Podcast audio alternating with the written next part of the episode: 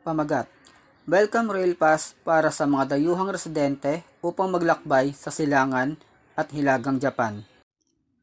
Ang Japan ay nagtataguyod ng iba't ibang mga negosyo upang isuportahan ang industriya ng turismo at serbisyo sa pagkain, kung saan nababawasan ang bilang ng mga parokyano dahil sa COVID-19. Ang kampanya na Go to Travel at Go to Eat at iba pa na higit sa lahat ang mga gastos sa paglalakbay at mga pagkain sa mga restaurant ay magiging mas mura kaysa dati.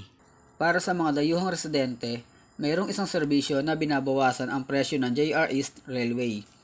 Ang serbisyo ay pinangalan ng JR East Welcome Rail Pass 2020 at nagkakahalaga ng 12,000 yen para sa mga matatanda at 6,000 yen para sa mga bata. Ang target na lugar ay hilagang silangan ng Japan. Iyon ay kanto ng Tohoku at ilang mga lugar sa gitnang rehiyon.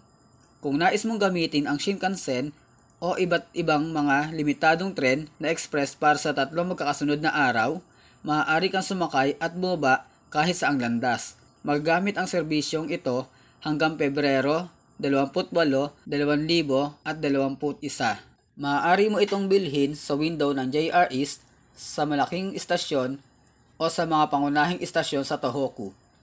Maaari mo rin itong bilhin online sa website ng JR East.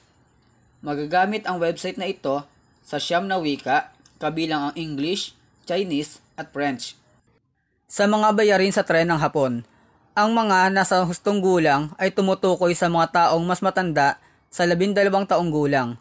Ang mga mag-aaral sa elementarya ay maaaring sumakay na may bayad na kalahati ng bayad na matanda ang mga batang wala pang anim na taong gulang ay inuuri bilang mga sanggol. Ang dalawang sanggol na kasama ang isang may sapat na gulang ay maaaring sumakay ng mga tren ng libre. Ngunit mula sa ikatatlong anak, isang bayad sa mga bata ang ipapataw.